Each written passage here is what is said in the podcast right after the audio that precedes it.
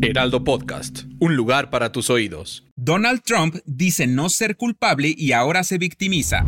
Esto es Primera Plana de El Heraldo de México.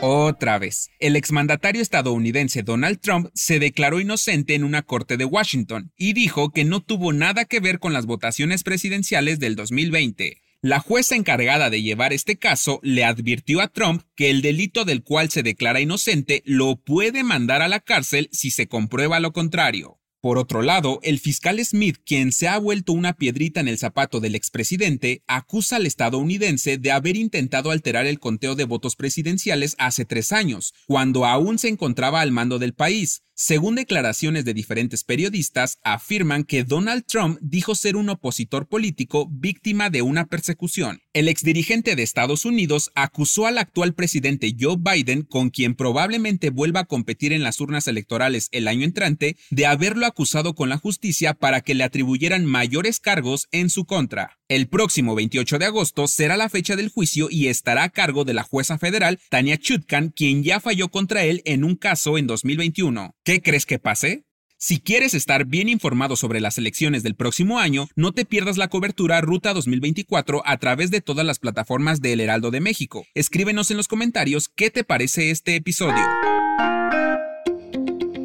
Y sigue la mata dando. AMLO, 21 gobernadores y Martí Batres no quitan el dedo del renglón y siguen apoyando la distribución de libros gratuitos de nivel básico de la SEP, pues aseguran que no hay ningún problema por lo que acusan a los oponentes de estar en su contra. Pues esta polémica comparación se dio por la negativa que tienen los panistas en continuar con la distribución de los libros de texto gratuitos para primarias y secundarias del país, alegando que no incluyen materias básicas como español y matemáticas, cuentan con errores ortográficos y el contenido es desordenado durante la mañanera, AMLO tomó a burla la campaña en contra de estos libros de texto con la canción Los Marcianos, señalando que los opositores ven ovnis en donde no los hay, por lo que dejó en claro que están bien elaborados. ¿En qué crees que acabe esta polémica? En otras noticias, el Servicio de Administración Tributaria, por medio de redes sociales, desmintió un supuesto aviso de robo de datos personales en su portal, por lo que pidió a los usuarios estar atentos y no caer en trampas. Además, la dependencia aseguró que no solicita información personal a través de mensajes de WhatsApp.